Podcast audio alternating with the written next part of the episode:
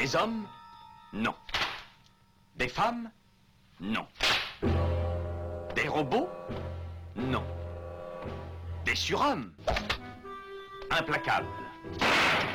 Insaisissables. Invincibles. Insensibles. Aux ordres d'une super organisation criminelle.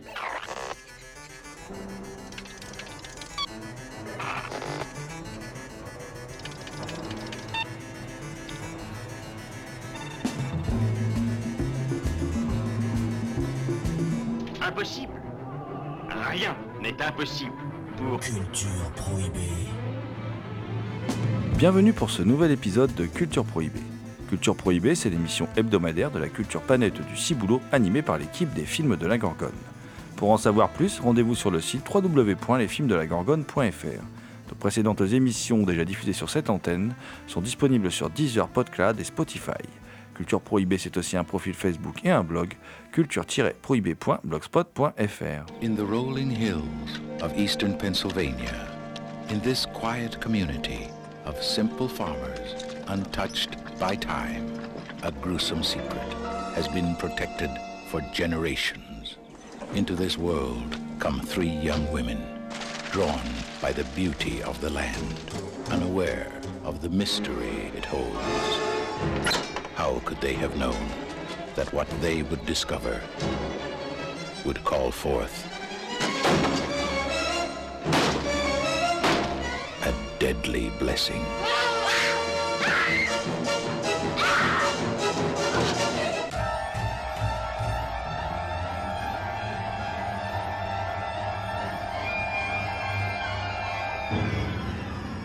Au sommaire aujourd'hui, une émission consacrée bah, à une collection, une collection euh, de nos amis d'éléphants de film. D'ailleurs, on, profite pour remercier au passage Victor Lopez, hein, euh, qui, qui- qui donc est à l'œuvre hein, pour sortir tous ces films bien sympathiques, euh, et euh, en particulier une collection euh, qui concerne les maîtres de l'horreur, qu'on pourrait aussi appeler les maîtres du fantastique. Voilà, on vous, on vous en avait déjà parlé, on avait consacré une émission spéciale à la, dernière salve hein, de, sortie de, cette euh, collection. euh, euh, durant laquelle on avait abordé entre autres euh, d'enfer mécanique, euh, euh, de l'île sanglante, enfin des titres bien sympathiques. Et donc là la collection se poursuit avec, euh, bon on va, les, faire dans l'ordre chronologique, hein, euh, euh, quelques films qui effectivement ont un- une saveur un peu cultissime pour, pour les vieux briscards que nous sommes quand on fréquentait encore ce qui s'appelait et oui, chers amis nés au 21e siècle, vous ne connaissez pas les vidéoclubs, par exemple, où on louait des VHS, des trucs avec des bandes qui des fois se prenaient dans la machine. Et, euh, mais rassurez-vous, hein, les supports Blu-ray et DVD c'est quand même de bien meilleure qualité. On va pas se mentir, on n'est pas nostalgique à ce point-là.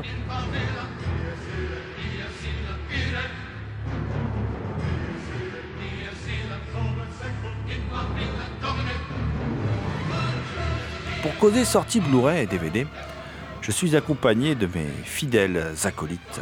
On va débuter par Damien Demey, dit la bête noire de Compiègne, un archéologue animal en quête de culture souterraine et oubliée. Bonjour Damien. Salutations à toutes les entités conscientes qui nous écoutent. Également présent dans ce studio, Thomas Roland, dit le loup-garou Picard, qui chaque nuit de pleine lune rédige de sanglants écrits pour la revue Griffe, quoi de plus normal pour un loup-garou, ainsi que pour le site culturepoint.com. Et puis de temps en temps, il nous fait des infidélités sur d'autres radios avec son émission à l'écoute du cinéma. Salut Thomas. Salut GG, salut Damien et salut à toutes. Il y a des films donc très sympas euh, dans ce format et donc euh, des films que aujourd'hui qui ont fait la gloire des vidéoclubs que ressort nos amis d'éléphants de film. Il y a par exemple La ferme de la terreur de Wes Craven qui est un film de, de 1981 qui est un film de Wes Craven méconnu. On va en parler. Il y a La vallée de la mort de Dick Richards qui est un, un incunable de vidéoclub parce qu'il n'était pas sorti ensuite sur des supports numériques donc il, est longtemps resté célèbre plus pour son affiche d'ailleurs que, pour autre chose. On, va en parler dans l'émission. Il y a le fort sympathique euh, qui m'avait profondément marqué quand j'étais gamin euh, et que j'ai revu avec un plaisir. euh, voilà, en plus dans une version donc du coup différente puisque la fin est différente, puisque c'est le director's cut, c'est La Nuit des sangsues de Fred Decker, film de 86. Euh, un duo de films aussi, euh, Le Beau-Père 1 et 2, euh, le premier de Joseph Ruben et le deuxième de Jeff Burr. un film de 87 pour le premier, de 89 pour le second. Et donc, bah, tout, cela, tout cela nous a enchantés. Nous avons dévoré ces films. entre autres, Thomas, un, film un peu un peu intermédiaire dans la carrière de Wes Craven, qui vient au moment où il est, Bon, il a fait un film porno, il a fait, euh, il a fait des films qui s'appellent The Fireworks Woman, qui est intéressant d'ailleurs parce que on retrouve des choses qu'on va retrouver dans la ferme de la terreur. Euh, sous pseudonyme d'Abbé Snake, il a fait la, dernière maison sur la gauche, il a fait, euh, il, a fait aussi euh, la dernière maison sur la gauche qui, lui a valu aussi l'accusation d'être un peu un pornographe de l'horreur. il a fait aussi la colline à des yeux. Et puis il arrive à une période de sa carrière plus compliquée. Il n'a pas encore fait les griffes de la nuit, qui, qui fera en 84. Et il essaye de monter son adaptation de la, de BD de Bernie Wringstone euh, d'Alan Moore aussi, enfin il y a plein de ses succès dessus, de la créature du marais. Et euh, en attendant, bah, de réussir à, faire le montage financier pour faire ce qui s'avérera d'ailleurs être un fiasco, euh, être un, entre guillemets, un nanar hein, vraiment de, Wes Craven, La créature du marais, un film qui, qui, est loupé mais qui est très attachant. il va être amené donc à travailler sur ce film qui s'appelle Deadly Blessing en version originale. Euh, la ferme de la terreur, avec un casting assez intéressant, puisque euh, on retrouve la Maren Jensen, euh, jolie brune, qui disparaîtra très rapidement des écrans après avoir joué une petite dizaine de rôles parce qu'elle avait la mononucléose et qu'on savait pas trop comment soigner ça à l'époque. Une toute jeune Sharon Stone, toute jeune Sharon Stone, c'est son deuxième rôle, je crois. Euh, toute juvénile, euh, déjà fort charmante. Et puis il y a Suzanne Buckner aussi, qu'on ne reverra pas non plus, qui pourtant est une actrice très intéressante. Et puis euh, ces, actrices-là vont être confrontées à, comment dire, à une communauté hittite. dirigée en particulier par Ernest Borgnine, qui est très impressionnant, qu'on ne fait pas des tonnes, et qui est un leader assez affreux, en fait. Et Maren Jensen, donc, elle est mariée à un ancien de cette communauté, un des fils hein, d'Ernest Borgnine. Alors, la communauté hittite, c'est un peu comme les Amish, sauf qu'à côté, les Amish, c'est des enfants de cœur. Voilà. C'est-à-dire que chez les Hittites, on refuse tout progrès. Euh, une cafetière est une machine du diable. Euh, je vous raconte même pas ce qu'ils penseraient de nos Blu-ray, les gars. Alors là, je vous raconte pas. Alors là, c'est même pas la peine. Euh, ils se déplacent en carriole parce que voiture, machine du diable. Enfin, tout est machine du diable de toute façon. Les femmes, c'est le diable aussi. Tout est le diable. Voilà. Châtiment corporel, tout ça, ça rigole pas. et puis, ben, un jour, le mari donc de, de Jensen meurt. C'était donc un ancien de la communauté hittite qui a renié la communauté, hein. mais ils sont quand même installés sur les terres très proches euh, de cette communauté hittite qui voudrait bien récupérer leur ferme d'ailleurs. Et il meurt euh, accidentellement, voilà, on va dire ça comme ça, j'en dirai pas plus, euh, mais disons qu'il y a un Michael Berryman qui traîne dans les parages. Quand il y a un Michael Berryman, c'est jamais vraiment très très clair, quoi. Voilà, avec sa, sa tronche touchée d'acromégalie, le pauvre Michael Berryman, acteur quand même terrifiant, quoi, on va le dire. Rien qu'avec sa tête, le pauvre, il n'y peut rien, mais qu'on avait vu euh, dans l'un de ses rôles les plus marquants dans La colline à des yeux, d'ailleurs, avec ce grand front démesuré, là, voilà, qui est d'ailleurs un acteur fort sympathique, et paraît-il un homme fort sympathique et très drôle euh, dans la vie. Et là, euh, et, là, comment dire, suite à la mort de, ce mari, il y a l'enterrement, et ses, meilleures copines débarquent pour lui remonter le moral, et il va se passer plein d'événements, voilà, un peu étranges, et ça va donner un film également un peu étrange et qui porte en germe pas mal de choses de euh, du cinéma à venir de Craven. Oui, il y, a des, y a des scènes euh, qu'on retrouvera d'ailleurs dans, dans certains de ces autres films, et je n'en dis pas plus pour ceux qui ne l'ont pas vu. Hein. je vous laisse découvrir un peu les petites obsessions euh, de, de, Wes Craven. Hein. c'est un, petit slasher, hein. c'est un petit slasher très sympathique, bien foutu, efficace, avec James Horner qui parodie un petit peu Jerry Goldsmith, celui de la malédiction avec euh, une, musique avec des chœurs, hein, forcément. Euh, qui dit communauté religieuse intégriste, et eh ben on fout une musique avec des chœurs. Hein. Euh, oui, c'est un, petit Wes Craven que j'ai revu plusieurs fois à la hausse. La première fois, je n'avais pas aimé, mais ça, c'est à cause d'une fin que je pense a été imposée par les producteurs, qui est un peu hors sujet, qui est qui dénote complètement avec le reste du film et qui tombe un peu comme un cheveu sur la soupe. Hein. Et Mais euh, avant cette fin-là, il y a une autre fin où là, le film, il part complètement, si j'ose dire, en couille. Mmh, mmh, mmh. ça devient un peu n'importe nawak, mais bon, je- ça reste sympa, ça reste... euh, Enfin, moi, je prends plaisir à voir, à, voir, à voir ce film, mais il y a, la fin, ça part vraiment complètement euh, dans, dans- un peu dans le nawak, dans, dans, dans une, partie un peu de, de- massacre, euh, où c'est relativement violent, mais c'est ça, je trouve que c'est un film qui reste fun, quoi. Et c'est correctement emballé par Wes Craven, qui filme... Moi, je pense que c'est un de ses films les plus sympathiques, quand même. hein. Alors effectivement, Thomas, il y a tout ce, tout ce premier twist. On va dire premier twist. Il y a dire qu'il y a deux twists. Voilà, il y a une deuxième fin euh, qui, qui vise à faire entrer plus le film dans la catégorie euh, fantastique. hein. Euh, mais tout ce premier twist qui est alors parce que là je trouve que la ferme de la terreur c'est un slasher sans en être vraiment un voilà il y a des éléments de slasher mais euh, il y a des éléments de plein de choses hein. il y a même des éléments enfin bon euh, bah, le film est assez étrange il brasse plein de choses euh, mais ce twist, ce premier twist, m'avait beaucoup marqué la première fois que j'ai vu le film. D'ailleurs, j'avais complètement oublié le second twist. Je l'avais gommé de ma mémoire, qui est, en fait du coup un twist un peu inutile, qui vise un peu à faire basculer le truc dans une sorte de prêchi-prêcha fantastique, euh, pas terrible. Mais bon, euh, effectivement, je pense que comme tu le dis, c'est une fin imposée par les producteurs. hein. Je crois même que Wes Craven en avait déjà parlé. Néanmoins, le film comporte son lot de séquences très efficaces. Euh, alors si vous êtes arachnophobe, faut pas regarder le film parce qu'il y a un paquet d'araignées bien dégueulasses. Et Et là- il y a là, surtout euh, une séquence qui est bien crado. Hein. Ah ouais, non mais c'est. en fait, il manifeste déjà. Alors toi, tu dis des rotomanes, certainement un petit peu, mais déjà aussi une certaine obsession pour la psychanalyse. C'est-à-dire que le, le film est très psychanalytique. Jusque d'ailleurs dans ce premier twist là, hein, qui, est, qui, est- qui est- aussi un twist euh, assez freudien quelque part, voilà.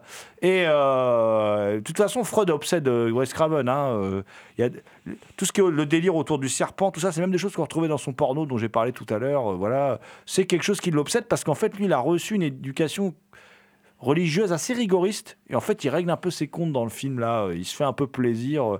Euh, Parce que c'est vrai que la communauté hittite qui est dé- décrite, euh, elle, est, euh, elle en prend plein la gueule. Dès le générique, d'ailleurs, c'est super bien foutu le générique, parce que c'est quand même un metteur en scène doué, hein, Wes Craven. hein. Il est capable du pire comme du meilleur, mais il sait ce qu'il fait. Quoi. Et là, il y a, y a quand même le générique est super, parce que c'est des photos d'une communauté hittite euh, euh, qui travaille la terre, euh, on les voit bosser, et c'est des photos d'un autre temps, elles sont en noir et blanc. Puis tout à coup, l'image devient en couleur. Et en fait, on voit qu'ils n'ont absolument pas progressé, ils sont restés figés dans le passé, sauf qu'aujourd'hui, ils vivent comme, comme dans ces, sur ces photos en noir et blanc. C'est plutôt bien amené, ça, je trouve ça plutôt intelligent, et, et le film regorge de belles séquences. Je pense aussi à un moment, il y a une des, un des frères de, de ce mari défunt qui est emmené par une des copines de, euh, de, comment dire, une des copines de, Marine Jensen qui- pour, faire voilà un petit 5 à 7 dans la voiture, quoi, voilà. Et, euh, et là. euh, il y a une scène vraiment flippante où ils se font agresser, on ne sait pas trop ce qui se passe. C'est vachement bien mis en scène, c'est vraiment bien amené. Et il y a une super idée à base d'une traînée d'essence. C'est tout con, mais c'est vraiment une super idée de mise en scène. Et on se dit quand même que Craven, euh, il, il est vachement doué. Et on sent que ce qui l'intéresse, c'est les séquences de frousse. Et qu'entre deux, ils s'emmerdent un peu. Ils s'autocitent d'ailleurs. À un moment, les, ils vont au cinéma. Et à le cinéma, ils, pro- ils projettent Summer of Fear, qui est un très mauvais Wes Craven avec, euh, avec Linda Blair, voilà, euh, qui est vraiment pas terrible comme film. Et euh, c'est vraiment l'époque où il galère hein, quand même, Wes Craven. hein. Avant, de toute façon, avant Freddy, les griffes de la nuit, il, galère. hein. Sa carrière, quand même, connaît pas un gros, gros succès. C'est vraiment les griffes de la nuit qui vont lui apporter une certaine notoriété. Et le, film a aussi, ce qui me plaît bien, un petit côté giallo. Parce que euh, le meurtrier euh, utilise souvent l'arme blanche et a des gants de cuir noir. Donc ça donne un, petit côté giallo qui, ma foi, ne, me déplaît pas. Et puis les filles sont sexy. Et euh, Wes Craven n'hésite pas à les déshabiller. Enfin, il y a tous les, éléments de la série B d'horreur du film du samedi soir. Il faut, on l'apprend dans les bonus, les titres n'existent pas en fait. hein. C'est- c'est- Mm. Il l'a imaginé pour le film, enfin il s'inspire des Amish, quoi, ni plus ni moins. et il en fait un truc encore plus intégriste. Quoi. C'est c'est des amis en pire. Et il le dit, je crois même Wes Craven, il le dit, c'est une version euh, parce que bon, euh, c'est une version euh, vraiment plus radicale quoi des des Amish. Things are very quiet in Death Valley these days. In fact, You can go for miles without spotting a corpse. However, if you're patient, something or somebody is bound to turn up. Take this loving couple, for instance. I wouldn't get too fond of them if I were you, because they won't be around very long. No. Please, no.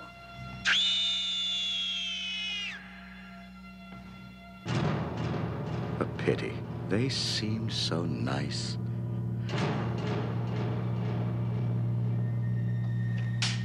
This is Billy. He has a big problem for such a little person. He can identify the killer. And the killer can identify Billy.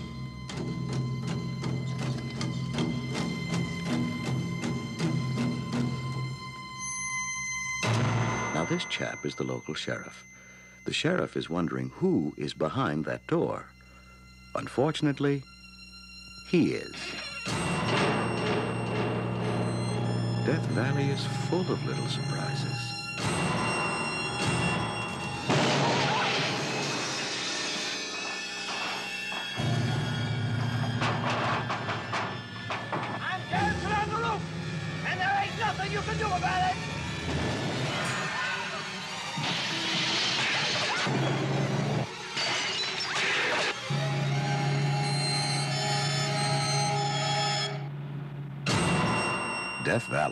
Vous écoutez Culture Prohibée. as a last resort.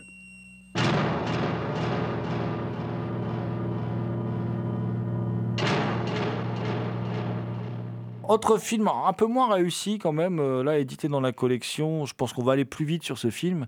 C'est La Vallée de la Mort, film de Dick Richards. Alors, euh, film euh, étonnant parce que signé d'un réalisateur euh, dont le début de carrière est très très intéressant. Euh, je pense à un western qui s'appelle La poussière, la sueur et la poudre. Et puis à un film noir avec Mitchum et Rampling qui s'appelle euh, Adieu ma jolie. Deux films très intéressants. Et puis il fait euh, ce- cette vallée de la mort. Cette vallée de la mort qui raconte l'histoire de, Billy, un jeune garçon, en fait. parce le film est vraiment montré à travers les yeux de Billy, quoi. hein, dont les parents se séparent. Et on découvre un peu pourquoi. C'est-à-dire que son père est enseignant à Princeton. Et sa mère vient de l'Amérique profonde, donc de la vallée de la mort, hein, de ce coin-là. Et elle a épousé cet homme. Elle croyait avoir épousé un autre homme. Enfin, en fait, euh, le père l'explique au début. Il dit Bon, voilà, euh, euh, ta mère n'est plus la femme dont j'étais amoureuse. Je ne suis plus l'homme qu'elle a aimé. Donc voilà, on se sépare, tout ça. Et le gamin, c'est un gamin, c'est un urbain. Il est habitué à une ville. Euh, on les voit se promener au début à New York. hein, euh, euh, ils, font, ils font les musées, ils font tout ça. On sent que c'est un gamin très brillant intellectuellement à l'école, tout ça. Et, il a, il veut absolument pas aller en vacances avec sa mère chez les Cutéreux, avec le copain de sa mère, qui est joué par Paul Lemat. D'ailleurs, Paul Lemat, qui est. Alors, la mère, c'est Christine euh, qui est une actrice qui a connu une petite carrière intéressante, mais Paul Lemat, qui est vraiment. bah, qui est vraiment pas. Pas un bon acteur, quoi, qui est très falot, quoi. Enfin, en tout cas, dans ce rôle-là, il est pas terrible, quoi. Et, euh, il se retrouve avec cet homme qui l'emmène donc à la vallée de la mort, la vallée de la mort qui est un peu une sorte de. Nous, on a la mer de sable en France, à Hermenonville, où on voit les cow-boys qui se tirent dessus et tout. Alors pour les ricains, on va dire Monde Ouest, hein, par exemple, qui est, vraiment un film euh, voilà, qui, qui montrait un peu tout ça. Et euh, en fait, le gamin va trouver un pendentif dans un camping-car. Et c'est un camping-car où a eu lieu un, triple meurtre. Et euh, du coup, l'auteur du meurtre va poursuivre le gamin euh, pendant tout le film. Et on devine très vite, hein, donc je dévoile rien, on devine très vite que c'est Stéphane Macati. Stéphane Macati, euh, très bon acteur hein, qu'on a pu jouer, voir dans un film euh, relativement culte ces dernières années, Pontypool, hein, dont on avait parlé dans la dans l'émission, qui est un, un film à la fois pour les gens qui aiment les films de zombies et qui aiment euh, la radio. Donc voilà, c'est un film de zombies qui se passe dans une station de radio et qui, qui, lui qui est très bon par contre, en méchant, il cabotine pas, il est vraiment flippant, il est vraiment très intéressant. Et euh, c'est vraiment un film pour moi qui hésite entre les genres. Et pourtant, ça démarre bien. hein. Tout le dé- début du film est vachement bien.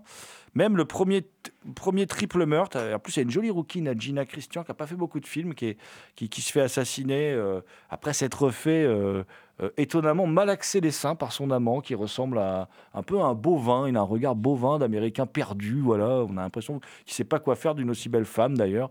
Et, et, là, ils se font tuer. Et moi, j'aime bien le début du film, tout le début du film. Et après, le gamin rentre dans ce camping-car. Alors, là, par contre, c'est le début du grand porte-nawak au niveau du scénario. hein, parce que alors, le beau-père, la mère emmènent le gamin. Lui, c'est la vallée de la mort, donc c'est un désert hein, quand même. hein. Ils disent Ouais, t'as qu'à aller te promener. Oh, le gamin, il se barre super loin. euh, il va jusqu'à ce camping-car. euh, voilà, il abandonne. Et c'est pas la. Tout le film, les, protagonistes prennent des décisions absolument incongrues. C'est tr- très étrange, ça, dans le film. Par contre, je trouve que tout le début du film est assez sympa, les 10-15 premières minutes, parce que ce gamin rentre dans le camping-car. Nous, on sait qu'il y a eu le triple meurtre. Et il y a plusieurs portes, en fait, dans le camping-car. Et il avance, il avance, il avance. Et c'est la fameuse théorie d'Hitchcock. hein. Quand le spectateur est au courant de ce qu'il y a, le suspense est plus grand. On se dit même que le tueur est peut-être toujours dans le camping-car. Et il avance, il ouvre les portes au fur et à mesure, mais il va pas jusqu'à la porte, évidemment, où il y a peut-être le meurtrier, peut-être le. Voilà. Par contre, il vole un petit médaillon, un petit médaillon en forme de grenouille, qui est euh, un médaillon qui, pourrait permettre d'identifier euh, le meurtrier. Et le film démarre comme ça, et après, c'est la traque par le meurtrier du gamin, avec un twist final qu'on sent bien venir avant, quand même. Je trouve que le film est assez poussif et assez convenu. En effet, les, scènes de suspense ne sont pas super géniales. Alors, il faut savoir qu'à la direction de la photographie, c'est Steven Hatchborum qui a euh, notamment travaillé sur euh, Vienne Titi de Sidney G. Fury. Alors, attiré par ça, moi je regarde le film et je me dis euh, le film va visu- visuellement être beau, etc. Mais non, je trouve que les cadres sont assez communs. Je trouve que la mise en scène, elle est, elle est, elle est pas inspirée du tout et je n'en retrouve pas le, le, le directeur de la photographie euh, de, de Sidney. Fury et je crois même qu'il a travaillé aussi. Je me demande si c'est pas lui qui a travaillé aussi sur. euh, je crois que c'est lui qui a fait la photo de Rusty James aussi. Quelle ne fut pas ma déception quand j'ai découvert qu'en fait euh, la mise en scène n'est pas du tout inspirée puis que je n'en retrouve pas non plus. euh, Enfin, c'était avant, hein, avant qu'il travaille pour Sidney. Fury et, et Coppola. hein. Bon, Coppola, j'ai un doute, hein, mais je crois que c'est bien lui qui a fait euh, Rusty James. Donc, ne de ne pas retrouver le directeur de la photo euh, euh, de ces films-là. Donc, euh, je trouve que c'est un film assez commun, assez ennuyeux, euh, avec euh, une intrigue euh, pas très bien écrite non plus, je trouve. Bon, vous l'avez compris, c'est pas notre film préféré de cette salve. Par contre, rassurez-vous, c'est le seul film euh, moyen de, de cette salve. hein, euh. The night of the fall is finally here. For Chris, Cindy, and JC. It's going to be the best night of their lives. But tonight is also the night of the creeps. From a world unknown comes a nightmare unimagined.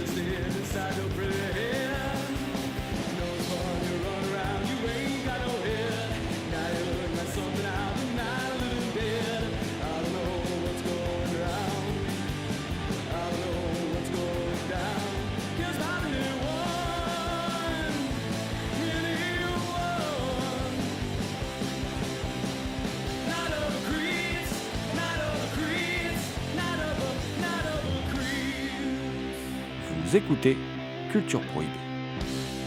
Alors là, on va attaquer, on va aller dans le dur un petit peu avec euh, mon ami Damien, parce que on va parler de Night of the Crips, la nuit des sangsues. Alors là, il est retitré extra sensu, je sais pas pourquoi, d'ailleurs, mais c'est pas grave, ça lui convient bien, extra sensu, euh, voilà. Pourtant, on voit bien dans le générique, c'est Night of the Crips, euh, donc la nuit des sangsues. Hein, bon, donc c'est un film de, de Fred Decker. Alors Fred Decker, c'est un réalisateur qui a connu une carrière éclair. Euh, il a surtout fait trois longs métrages. Euh, donc ce premier film, ça c'est son premier film, c'est un super premier film franchement. Euh, et après il va faire Monster Squad qui est pas mal du tout. Et puis il va se retrouver sur le naufrage de Robocop 3, euh, qui va être un film massacré par le studio et dont la sortie va être aussi massacrée, enfin tout va être massacré, et qui donc va être, bah, ça va être la, la cata quoi, la catastrophe ce Robocop 3 et ça va être une grande déception. Alors Frank Miller, qui a travaillé euh, sur les Robocop, fera sortir après des scénarios, dont celui qu'il estimait être celui prévu pour Robocop 3. Enfin bon, euh, en tout cas, ça va être un naufrage pour Fred Decker. Et il s'en remettra jamais vraiment. Et c'est bête, parce que franchement, euh, son premier film, là, il est fort sympathique, qui est sorti en 86 aux États-Unis, en 87 en France, au cinéma. La musique, c'est Barry Vo- DeVorzon. Alors, Barry DeVorzon, ça vous dit peut-être pas grand-chose, mais Barry DeVorzon, c'est le musicien d'un film ultra, ultra, ultra, ultra culte. Euh, tout simplement, euh, c'est euh, le musicien qui a signé la musique des Warriors, des Guerriers de la Nuit de Walter Hill. Voilà, et donc un film énorme hein, dont on a déjà parlé dans l'émission. Vous savez que c'est un de mes films préférés, un de mes films de chevet. Voilà, un film de chevet, c'est un film que je regarde au moins une fois par an. Le problème, c'est que j'en ai beaucoup. Voilà, mais en tout cas, très bonne musique d'ailleurs pour ce film. Et ce film, en plus, il a un casting assez sympathique, puisqu'on peut y trouver, par exemple, Tom Atkins, qui est le seul acteur un petit peu connu, dont Sharon Stone disait que c'est l'acteur qui embrassait le mieux. Voilà, Euh, dans tous les acteurs qu'elle avait rencontrés durant toute sa carrière, quand même une carrière assez conséquente, Sharon Stone, et euh, Tom Atkins qui fait là un détective qui s'appelle Ray Cameron.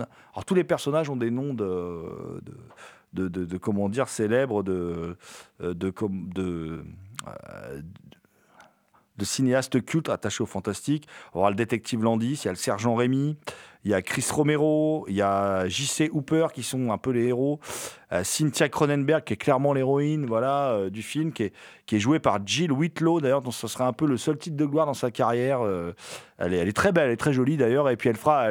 D'ailleurs, elle n'a pas vieilli d'un pouce, elle est présente dans les bonus, elle est toujours aussi jolie. On dirait que le, le temps n'a pas d'emprise sur elle. et là, l'histoire du film est simple. Je vais revenir un peu en arrière. parce que L'histoire du film, le début du film, en 5 minutes, il se passe plein de trucs. Voilà. Euh, on est en 59, il y a un vaisseau spatial, euh, il y a des extraterrestres un peu bizarres, qui sont super bien faits d'ailleurs. euh, la, facture visuelle du film est super propre, quoi. c'est vachement bien. Les effets spéciaux sont super bien dans ce film. Et ils n'ont pas pris une ride, c'est assez sympathique. Des effets spéciaux organiques, ça peut être sympa. Et des extraterrestres qui. Deux extraterrestres dans un vaisseau spatial qui, au début, on croit qu'on va avoir donc, un film de SF, quoi, qui tentent d'empêcher un troisième extraterrestre de visiblement balancer dans l'espace le résultat d'une expérience euh, dont ils ne veulent pas qu'elle soit euh, connue du reste de l'univers. Alors c'est assez drôle parce que euh, il y a chaque détail qui est pensé. On voit les extraterrestres qui ont des tronches vraiment étranges, voilà, qui des et qui poursuivent l'autre et puis qui discutent dans leur langue. Et donc c'est sous-titré, mais du coup dans leur langue et du coup il y a un re-sous-titrage pour les pour les humains. Voilà, donc c'est assez marrant. Et puis en fin de compte, il réussit à balancer son truc, son truc qui atterrit, qui atterrit dans la forêt. Au même moment, euh, le film, tout à coup, film en noir et blanc, bascule dans le noir et blanc, donc on est en 59. Et euh, au même moment, on retrouve un couple, un couple dans une voiture, euh, avec euh, voilà, une jeune fille. On, visiblement, on découvre qu'elle avait un petit copain euh, flic, mais qu'elle n'est plus avec lui, qu'elle choisit plutôt un autre petit copain.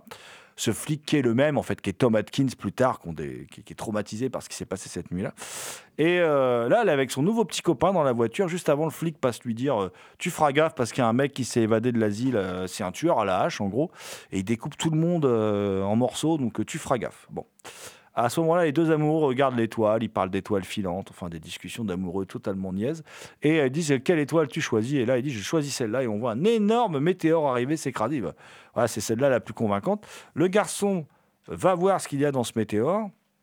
Il finira bouffé par des sangsues, hein, voilà. Euh, et parce que les sangsues vous transforment en une sorte de zombie, en fait. Vous bouffent votre cerveau, puis après vous devenez une sorte de zombie. Et euh, puis, euh, comment dire, la jeune fille est découpée à la hache par le tueur qui arrive dans les parages. Alors là, il s'est passé que 5 minutes de film, hein, voilà. Tout à coup, on se retrouve, enfin, de nos jours, 27 ans plus tard, on est en 86. Et là, il y a le jeune Chris Romero, donc, qui est inconsolable euh, parce qu'il a eu un chagrin d'amour, mais qui est quand même bien amoureux de, euh, de la belle Cynthia Cronenberg. Voilà. Euh, et son meilleur ami, c'est donc JC. JC qui, qui est un, garçon qui a une maladie, on ne sait pas si c'est la sclérose en plaques, on ne s'est jamais vraiment dit, qui se déplace avec, avec des béquilles et donc qui essaye, JC Hooper, hein, évidemment, comme Toby Hooper, qui essaye de remonter un peu le moral de son copain. Et puis petit à petit, euh, cette Cynthia Cronenberg, elle se rapproche de, euh, du, comment dire, euh, de Chris, et elle s'éloigne de son petit copain qui est une sorte de, de mâle alpha qui dirige une confrérie d'idiots patentés, macho, enfin bon voilà, bien caricatural. On est dans, plein dans le teen movie là. hein. Et évidemment, l'idée de Jenny, alors plutôt que d'aller parler à la jeune femme, elle aussi dirige une confrérie parce que c'est la plus belle de l'école, machin, tout ça, enfin bref. Et euh, l'idée de Jenny qui a Chris, c'est non pas d'aller tout simplement parler à la jeune femme pour lui dire. euh, Écoute, euh, est-ce qu'on pourrait aller boire un verre ensemble? Non, l'idée de Jenny qu'il a, c'est de se faire engager dans la confrérie des mâles alpha, idiots et ridicules, là, dirigée par le petit copain de cette, de cette, de cette jeune fille. Euh, alors tout de suite, on a le duo hein, qui fonctionne bien, puisque JC euh, est un, euh, malgré son handicap, est plutôt charmant, hableur, il a la tchatch, il est assez drôle, il est assez marrant. Et l'autre est plus coinsos, voilà, plus la figure de l'intello et tout. Ah, bien sûr, le, duo aux antipodes, c'est une figure classique de la comédie, mais ça fonctionne bien. Ça fonctionne très bien parce que le film est sincère. C'est ça qui est, chouette avec ce film. Et puis, alors, pour rejoindre cette communauté bêta, là, bah, bien sûr, on, lui, on leur dit, bah, vous allez. Vous allez me sortir un cadavre de la morgue, quoi. Puis vous allez le balancer au pied de, euh, la- On est- là, on est à 10 minutes de film. hein, je vous préviens. On il, il se passe plein de trucs en fait en très peu de temps.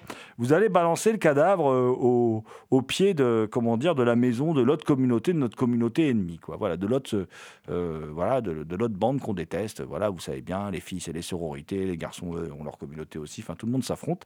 Et euh, la fraternité masculine là va être mise à mal. Alors les deux loustiques, eh ben, ils se dirigent vers les labos de l'université, sauf qu'on est sur les lieux où, où, déroulé, donc, euh, donc 27 ans plus tôt, cette arrivée d'extraterrestres, de sangsues extraterrestres, donc on investit le corps de ce jeune homme.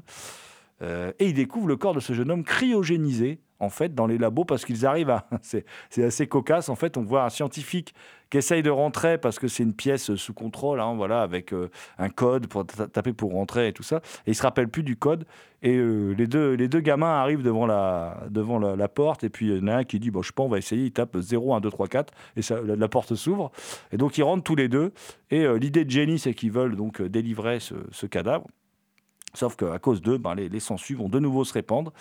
Et là, ben, euh, on, tombe dans un film à la fois un teen movie, à la fois un film de, aux effets spéciaux super, parce que c'est Nicotero, euh, la bande euh, Howard Berger, tout ça, enfin, c'est c'est super effets spéciaux. Et on est donc dans le film de zombies avec des ados, ça défouraille, il y a du lance-flamme, il y a un flic sorti tout droit des films noirs d'autrefois, qui a d'ailleurs une réplique célèbre hein, dans le film. Qui en gros veut dire en français étonne-moi. Enfin, il, dit ça à tous ses interlocuteurs. Euh, la réplique dans les bonus, il raconte que la réplique est tellement célèbre qu'il y a une dame qui a appelé son entreprise. Étonne-moi, du coup, euh, et qui, est allée le rencontrer, qui lui a demandé un autographe un jour pendant, pendant la projection du film, enfin après la projection du film, puisque c'est un film qui est devenu culte. Et ça donne quand même un film. Alors moi, c'est un film de mon adolescence, donc forcément, moi j'ai adoré. Vous imaginez bien, en 87, euh, moi je suis né en 74, j'avais l'âge des personnages du film, enfin quasiment. Donc ça m'a un film qui m'avait laissé une superbe, euh, un super souvenir. Et euh, là, en plus, ce qui est super, c'est, je vous dis pas la fin, il y a une nouvelle fin, et la nouvelle fin est quand même vachement mieux que l'ancienne. Voilà, qui était une fin un peu plus sombre, l'ancienne, mais enfin, la fin est sombre aussi, là, mais elle est très différente, en tout cas. Et je vous en dis pas plus. Yeah, I'll see you tomorrow.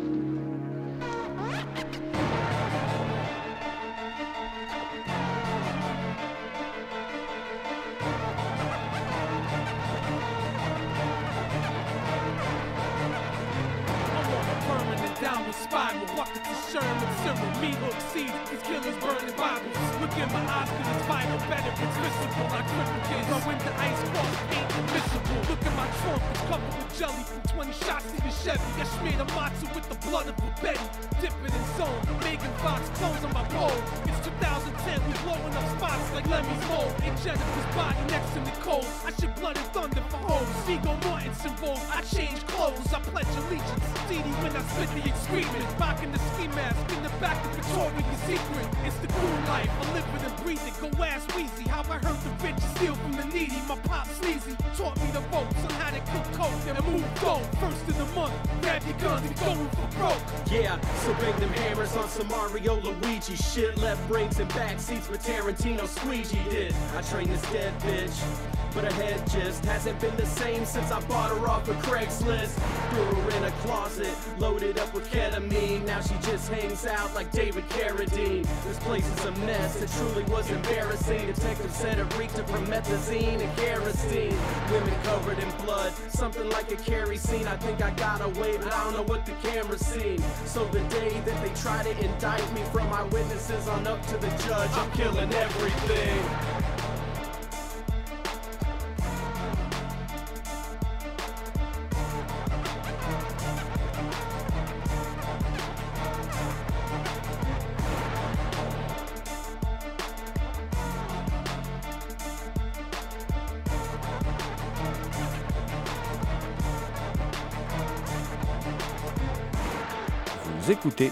Culture Prohibée. Clairement, euh, quand on arrive devant le film, euh, les cinq premières minutes sont vraiment époustouflantes parce qu'on se retrouve euh, pris dans une machine qui va 100 à l'heure sans rien nous dire et on essaye de comprendre, mais le film est en mode non, t'inquiète pas, je raconte, tu auras les explications plus tard. Et on se retrouve dans un patchwork pour essayer de comprendre pourquoi est-ce qu'on est dans un vaisseau spatial, pourquoi est-ce que l'image passe en noir et blanc, pourquoi on suit ce couple des années plus tard. C'est vraiment quelque chose de très dynamique, vraiment fun. Euh, au final, euh, on a tout qui se regroupe, ce qui est assez rassurant au bout d'un moment, vu qu'on se dit euh, finalement, certes, le film va ultra vite, mais là, on comprend pourquoi ces éléments ont été posés. Et c'est vraiment un truc particulier. C'est un OCNI, un objet cinématographique non identifié. Ça va à 100 à l'heure, c'est construit de plein de trucs. L'histoire avec les euh, sangsues de l'espace, le tueur à la hache. Non mais, Fran- euh, je l'ai vu récemment et j'a- j'en revenais pas. Euh, J'arrivais pas à, réussir à poser quelque chose dessus. C'était vraiment euh, un film, euh, un film vivant au final. Et aujourd'hui, je, trouve que oui, il fonctionne encore et que c'est vraiment le truc que tu peux regarder tard le soir avec des amis, te marrer vraiment devant, d'abord être perdu, ensuite te marrer devant et admirer tout le travail qui est fait. euh, les effets spéciaux sont vraiment réussis. Les aliens, ben, sont tellement bien faits qu'on se dit au début du film que ça va forcément être basé là-dessus, qu'on s'attendait pas à ce que ce soit un film euh, sur les aliens. Je m'attendais à ce que ce soit un teen movie. Je vois les aliens au début, je fais ok, j'ai rien compris.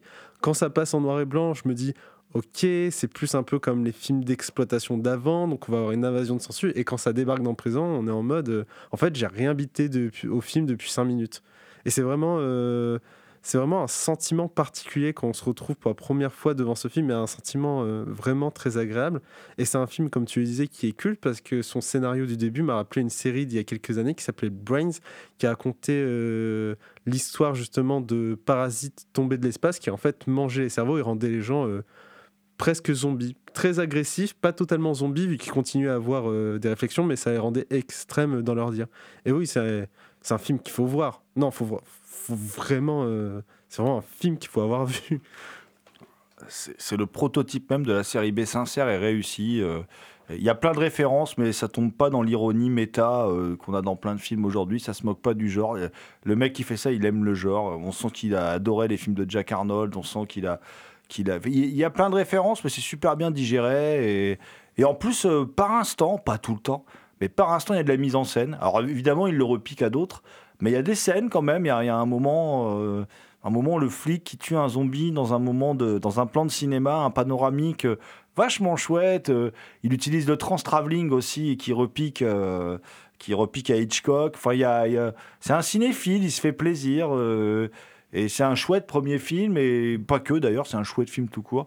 C'est un film pour moi qui synthétise bien l'état d'esprit un peu débridé de, du cinéma d'exploitation des années 80, quoi. Bah oui, c'est c'est ce que j'ai ressenti à la fin du film. J'avais vraiment l'impression que c'était finalement un film hommage avec plein de trucs euh, dedans, mais que réalisateur a vraiment un talent pour finalement nous le faire digérer, digérer assez facilement. On est en mode euh, d'accord, c'est impeccable.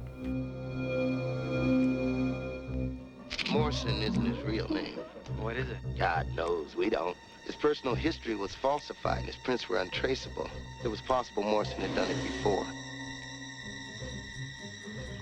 You can call me sentimental, I don't care. I have beautiful friends, I have a wonderful new family.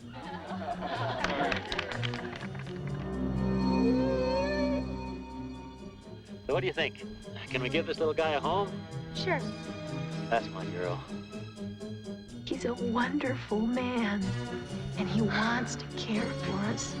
I don't know. I just. There's just something about him. Oh, that guy in Bellevue that killed his whole family. Cut him up with knives. Maybe they disappointed him.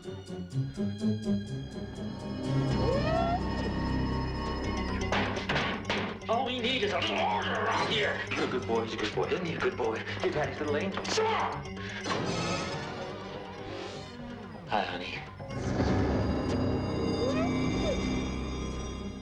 Just some crazy creep. Don't you talk to your father that way. He's not my father. How can you even bear to let him touch you? Stop it! We have to talk, honey, About what? about what is happening to our family. I'm taking care of it. He scares me, Dr. Pondering. Who am I here? Help me! Help! You're a very bad girl. The Stepfather. Autre film, enfin autre série de films, on va terminer là-dessus. euh, c'est la série des Beaux-Pères, The Stepfather, qui est une, euh, qui est une série de films euh, assez intéressante pour, pour plein de sujets. Je- je- on va en parler tout de suite. Alors il y a eu un beau, Beau-Père 3 aussi qui était plutôt téléfilmesque, où il n'y a plus Terry O'Quinn, l'acteur qui fait le beau-père dans les deux, films là. Euh, Terry O'Quinn qui est super bien d'ailleurs, qui est un acteur dont on se dit merde, il aurait pu avoir une bien meilleure carrière parce que jouer un psychopathe sans cabotiner, c'est pas donné à tout le monde, en restant très cool, très zen, euh, voilà, il le porte très bien. Et, euh, et, comment dire, il y aura un remake aussi, un remake beaucoup plus récent avec Amber Heard. Euh, du coup, euh, un peu plus sexualisé, un peu plus. euh, qui perd un peu, parce que là, il y a un truc avec cette jeune, ad- jeune ado qui est, qui innocente, qui a un côté innocent. je dis pas qu'Amber Heard n'est pas innocente, mais bon, c'est-à-dire que dans le film, elle passe son temps à se balader en petite tenue et tout. ça, ça gâche un peu le- le- voilà, le remake qui est efficace, mais qui est sans intérêt, comme beaucoup de remakes, c'est-à-dire on manque d'imagination, on fait des remakes. Donc on va revenir à l'original, qui est un film de 87 euh, de Joseph Ruben. Alors Joseph Ruben, c'est pas un grand réalisateur, mais c'est un réalisateur intéressant. Il a fait par exemple Dreamscape en 84, qui est un film intéressant. Et puis il a surtout fait toute une, toute une série de films, euh, qui est une série de films euh, autour des, des- femmes maltraitées, des femmes. euh, Il y a un film qui est assez connu, Les Nuits avec mon ennemi, je crois, avec Julia Roberts et, et avec Patrick Bergen en, en homme qui maltraite sa femme. Enfin, c'est quelque chose qu'il travaille, le réalisateur. C'est un thème qui reviendra dans son cinéma. Euh, et L'histoire, il faut savoir que ça, s'inspire d'une histoire vraie. C'est ça qui est le plus étonnant. C'est-à-dire que dans les années 70, John List a tué sa femme, ses enfants et sa mère. Et puis euh, il les a laissés dans la maison. Et puis il est parti, il a changé d'identité, il a changé de métier. Puis euh, il est devenu quelqu'un d'autre et il a eu une autre famille. Voilà. Donc c'est un truc terrible. Et de toute façon, on le sait dès le début, puisque dès le début, on voit Jerry Blake, donc, euh, qui tue toute sa famille. Les enfants, machin. Enfin, on ne voit pas le tuer, on le voit se transformer parce qu'il est un peu transformiste. C'est-à-dire qu'il se met des fossiles, il se, il se met des lentilles sur les yeux, il change un peu ses coiffures. euh, euh, parce qu'en fait, il a plus beaucoup de cheveux. D'ailleurs, en vrai, Terry O'Quinn est plutôt chauve, d'ailleurs. Donc, et. D'ailleurs, ça me fait penser à Thomas Roland, du coup, ça m'inquiète. Aurait-il massacré des familles entières? C'est pas une tare d'être chaud. hein. Et euh, euh, en fait, euh, voilà, Jerry Blake décide de, de partir et, et ils fondent une nouvelle famille, avec donc une mère seule et une, une- une adolescente, qui elle va tout de suite avoir des doutes sur lui. Et, et comment dire, et lui, lui, change de métier, se met, à, se met à vendre des maisons. Et, puis tout va se dérégler. Voilà, tout va se dérégler euh, parce que la famille idéale qu'il veut construire, ben, ça fonctionne pas. Et dès lors que ça se dérègle, eh ben, il devient méchant puis il tue tout le monde. C'est son problème à Jerry Blake, c'est qu'il il sait pas gérer. Il sait pas gérer le stress. euh, voilà, il veut avoir une famille idéale. Et là où c'est intéressant, là où c'est vachement intéressant, alors euh, en dehors, mais je vais te laisser en parler, hein, en dehors de la mise en scène, parce que la mise en scène de Ruben, elle est vachement bien. Et j'étais très étonné, c'est super bien mis en scène, c'est très efficace. Il y a juste la musique de Patrick Moras qui est vraiment mauvaise, quoi. Et il l'utilise pas beaucoup, mais en plus, il ferait mieux de pas l'utiliser parce que quand elle est là, c'est affreux, quoi. Euh, et ce qui m'intéresse beaucoup dans le film, c'est l'identité de ces deux scénaristes. Le film est scénarisé de- ça, part d'un travail commun de Brian Garfield. Brian Garfield, c'est l'homme derrière un justicier dans la ville. Et Donald Westlake. Et Donald Westlake, euh, qui fait après, qui adapte le, le bouquin qu'ils ont écrit tous les deux en scénario, tout seul. Donc ça donne le beau-père.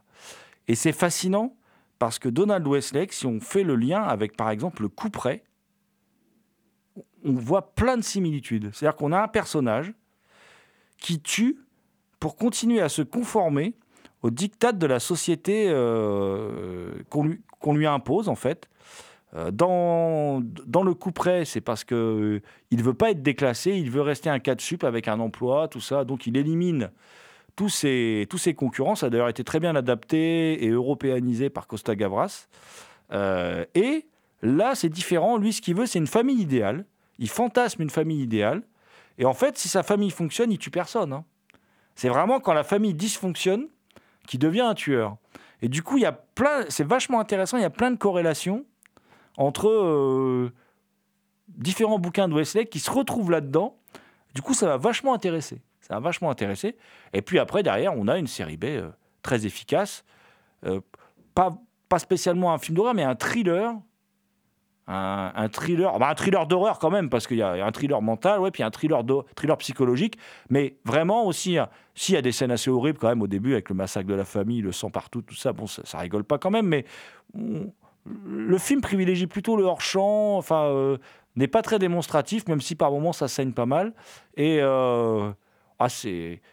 Je, je, je mets ça à la hausse en fait, parce que c'est plutôt un, un bon film, on passe un bon moment. Comme tu le dis, tout se joue à l'introduction où on a finalement cet homme euh, couvert de sang devant sa glace, euh, barbe ébouriffée, cheveux ébouriffés. On sait qu'il s'est passé un truc, on sait pas encore ce que c'est. Il commence à, faire sa petite toilette et c'est au moment où il descend finalement de la salle de bain qui est à l'étage qu'on se rend compte qu'il n'a pas juste tué quelqu'un, qu'il a provoqué littéralement un massacre en éliminant toute sa famille. Et euh, il part tranquillement, un peu comme s'il partait au job le matin, ce qui est assez. Ce qui nous inquiète un peu pour la suite parce qu'on comprend que c'est un personnage assez trouble. Et ce qui est intéressant, c'est que, notamment par rapport au titre du film, c'est que le beau-père fait référence finalement à deux personnages dans le premier film, c'est-à-dire le beau-père en lui-même, euh, héros sanglant malgré lui, qui est en quête de la famille parfaite, et Stéphanie, Stéphanie qui, en fait, en étant la fille, devient automatiquement. euh, tu as le statut de. Le fait que ce soit la fille de la mère, tu as forcément le statut de beau-père qui apparaît, sinon ce serait juste euh, une veuve qui se remarie. Et Stéphanie, elle, euh, qui a euh, perdu son père et, essaye de se mettre ju- justement. essaye de finalement sortir de ce deuil, se retrouve confrontée à ce beau-père et qui, comme tu as dit, elle a immédiatement un problème. Donc finalement, le film suit une double quête, celle de beau-père qui est en quête de la famille parfaite et celle de Stéphanie, de Stéphanie qui est en quête qui est en quête pour faire le deuil de son père, qu'elle trouve finalement dans un autre personnage qui est le psychologue. Mais euh, vu de la manière dont le film se déroule, j'ai- j'aime beaucoup le sens qui est donné à la toute fin. Et c'est un film en fait qui est sorti bien avant, mais qui m'a fait beaucoup penser au film Le Dentiste.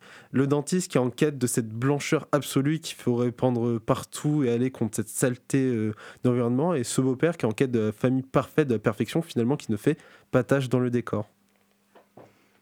Et le, je trouve que le rapport avec le dentiste va encore plus loin, vu que le dentiste 2 et le beau-père 2 ont ce scénario assez en parallèle. On retrouve ce côté euh, personne échappée de l'endroit où il était enfermé, qui finalement s'installe dans une petite ville et commence à reprendre euh, son activité de base. Et ce qui est intéressant avec euh, le beau-père 2, c'est que certes, dans le dentiste 2, le dentiste reprend juste sa profession de dentiste, mais dans le beau-père 2, le beau-père choisit cette fois d'a- d'avoir le rôle de psychiatre enfin de psychologue, ce que finalement on a en tant que personnage qui aurait pu faire un excellent beau-père dans le premier film. Et c'est un rapport euh, très intrigant et que je trouve personnellement euh, intéressant. Il y a une petite étincelle derrière.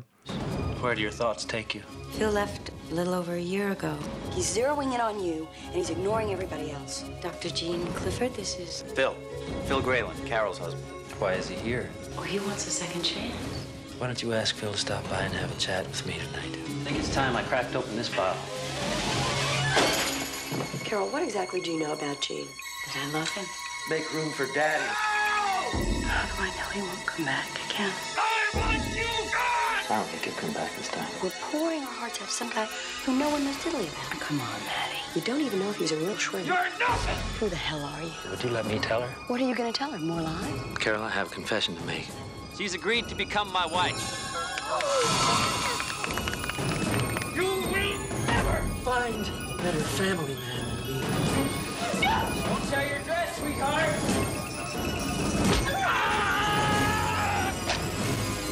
I think we can work this out.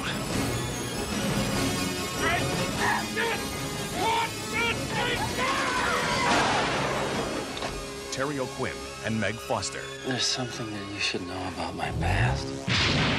Stepfather 2. Daddy is back. Peut-être le problème du Beau-Père 2, peut-être, parce que ça reste un film euh, il est quasiment aussi bien que le premier, hein, mais c'est euh, de ne pas avoir un personnage aussi fort que celui de Stéphanie. Parce que le personnage, cette adolescente, c'est un personnage vraiment, il est, il est bien écrit. C'est un personnage. Bon, on sent qu'il y a Westlake derrière et tout. Ils sont pas derrière le 2, hein, de toute façon. hein. Donc le, le 2 bascule dans la série B euh, horrifique, euh, très sympathique. Moi, j'adore ça. Mais je veux dire, euh, il n'y a pas la subtilité des, rapports humains qu'il y avait dans le premier. euh, euh, et euh, il y a Stéphanie qui est, vraiment ce- cette adolescente qui est un personnage très intéressant parce que euh, sa réaction est normale. Enfin, je veux dire, euh, sa mère euh, ramène un nouveau copain, euh, voilà, et donc elle a pas envie, elle a perdu son père, elle a pas envie qu'il soit son père. D'ailleurs, à un moment, elle dit bien, son seul ami, c'est son psychiatre. Et puis en plus, à l'école, elle fait un bordel monstre, elle fait tout pour se faire virer de l'école, alors que c'est une bonne élève, mais elle est, elle elle est, elle est voilà, elle est travaillée par, euh, par tout ça. Elle est pas bien dans sa tête, elle est pas bien dans sa peau, ce qui est normal quand on perd euh, euh, son géniteur et qu'on est, qu'on est une adolescente, quoi. C'est c'est compliqué à tout âge, mais quand on est en train de se construire, c'est encore pire, puisque c'est pas vraiment dans l'ordre des choses de perdre son père avant d'être majeur et vacciné, comme on dit, comme le veut l'expression consacrée. Ouais, c'est Euh, un personnage très très fort. Et c'est ça qui est vraiment agréable dans, dans le premier film, c'est ce personnage féminin jeune, mais qui finalement a, a une aura tout aussi importante que le père euh, dont on sait que. dont on connaît la menace et qui a été développé. C'est vraiment une grande force du film, ce, finalement, ce, pas ce face à face, mais avoir ces deux personnages équilibrés dans la balance. Ah, puis surtout Stéphanie, euh, on va pas dévoiler le film, elle assiste à quelque chose auquel elle ne devrait pas assister. En allant chercher un bac de glace dans le congélo, voilà, elle voit quelque chose, euh, elle voit quelque chose qu'elle devrait pas voir. Et euh, du coup, elle perd sa jour la, personnalité de, ce beau-père. Et alors, il y a un personnage qui le remplace un peu, parce que le beau-père 2 démarre, on est en plein, on est en plein, euh, on est en plein série, pleine série B horrifique. D'ailleurs, on a Jeff Burr qui est un peu euh, un réalisateur un peu spécialiste des suites, qui est un réalisateur un peu mésestimé à mon avis, parce que d'un point de vue formel, c'est un bon formaliste, je trouve Jeff Burr. Et il y a toujours une photo intéressante dans ses films. C'est l'homme derrière Massacre à la tronçonneuse 3, Nuit sanglante, La nuit de l'épouvantail, Poupette Master 4 et 5, par exemple. Donc c'est un, un réalisateur qu'on on n'a pas beaucoup laissé s'exprimer. Mais euh, les, quelques scènes, parce qu'on le sait, pour le, Massacre à la tronçonneuse 3, par exemple, enfin, euh, son film a été massacré, remonté. Alors lui, après, il a ressorti un director Scott et tout. Mais bon, il a, il, a beaucoup souffert, en fait, de- des- des producteurs qui n'ont jamais vraiment beaucoup respecté son travail. Bon, après, tra- aux États-Unis, c'est compliqué, hein, de toute façon, d'avoir la maîtrise de ses films. hein, ça, c'est une réalité. Euh, et euh, Jeff Burr, là, il fait peut-être, avec ce film-là, son meilleur film. Et euh, j'aime beaucoup le début, qui fait très film expressionniste allemand. Euh, qui fait très, en gros, cet asile, il ressemble beaucoup au cabinet du docteur Caligari. Quoi. Il choisit des angles biscornus, euh, euh, les, les, les- gens sont filmés en contre-plongée, et puis il y a ce, ce- ce- ce- psychologue qui vient en prison et qui est- c'est hilarant quoi parce que bon on, devine tout à l'avance dans le film mais c'est assez hilarant parce que il y a euh, effectivement l'idée que il- le, psychopathe est en train de guérir et au moment où il écrit euh, fait de nets progrès l'autre il le tue quoi puis il arrive à s'évader en, piquant la veste d'un gardien qu'il a tué aussi au préalable voilà et euh, le film est un peu plus gore d'ailleurs hein, il, y va plus franco et l'acteur est toujours aussi excellent, Terry O'Quinn. Et il va se trouver une femme. Alors là, c'est pareil, c'est une actrice intéressante euh, qu'on a revue, euh, qu'on a revu, comment dire, euh, récemment dans un film de, euh, de Rob Zombie, hein, The Lords of Salem. C'est Meg Foster. Alors Meg Foster, qui est une actrice comme ça, un peu sèche, un physique un peu sec, avec des yeux bleus translucides, qui est une actrice intéressante, beaucoup moins effacée que l'actrice qui joue la mère dans le premier film, qui est quand même très effacée, hein, qui est très victime. Là, elle se pose des questions tout le long, elle est beaucoup plus, euh, elle est beaucoup plus euh, circonspecte sur, sur, quand même l'ident- l'identité de ce monsieur, sur ce beau-père, qui joue au psychologue sans en être vraiment un. Et puis, euh, il y a un fils, mais qui est un personnage en fin de compte assez effacé, mais par contre qui a l'idée d'une bonne idée de scénario, puisque c'est en gros grâce à une chanson que l'on sifflote, qu'il a appris à, ce gamin, qui se fait gauler, quoi, quelque part. Euh, le final est assez jouissif, quand même, dans ce qui, dans ce qui renverse de l'image euh, euh, classique euh, des euh, sacro-saintes du mariage des Américains et tout ça, des certaines valeurs traditionnelles. Le, le final est assez jouissif, parce que c'est des films assez drôles, hein. On le précise pas, mais il y a quand même pas mal d'humour dans ces deux films. Et le personnage de Stéphanie, là, il est remplacé un peu par, une, par un personnage de postière, de factrice. Alors c'est la caricature de la factrice telle qu'on l'a dans le, dans le, comment dire, dans le, elle, elle cumule tous les lieux communs. Voilà, dans, dans- l'imaginaire, euh, euh, la factrice, on l'imagine bien comme ça. C'est-à-dire que elle est jeune et jolie, mais célibataire. On imagine bien qu'elle enchaîne tous les mecs du coin parce qu'à un moment, ça revient pas mal dans la conversation. Elle est sérieusement alcoolique. Ça, c'est clair. C'est une postière qui picole pas mal. Voilà.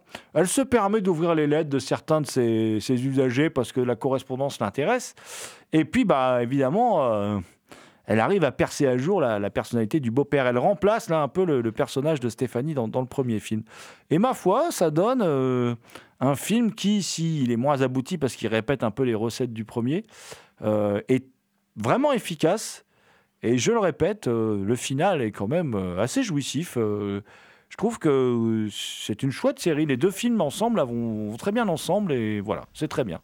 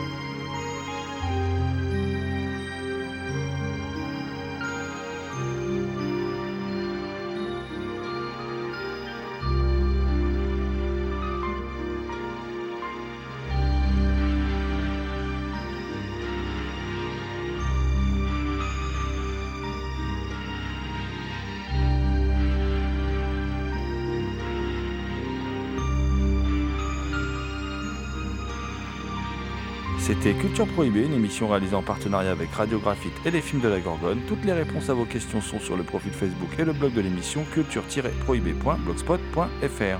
Culture Prohibée est disponible en balado-diffusion sur Deezer, PodCloud et Spotify. Culture Prohibée était une émission préparée et animée par votre serviteur Jérôme Potier, dit la Gorgone, assisté pour la programmation musicale d'Alexis, dit Admiral Lee. Une émission animée avec Damien Demé, dit la Bête Noire de Compiègne, Thomas Roland, dit le Loup-Garou The Last But Not The Least. Et je veux bien sûr parler de Léo Magnin à la technique. Salut les gens, à la prochaine.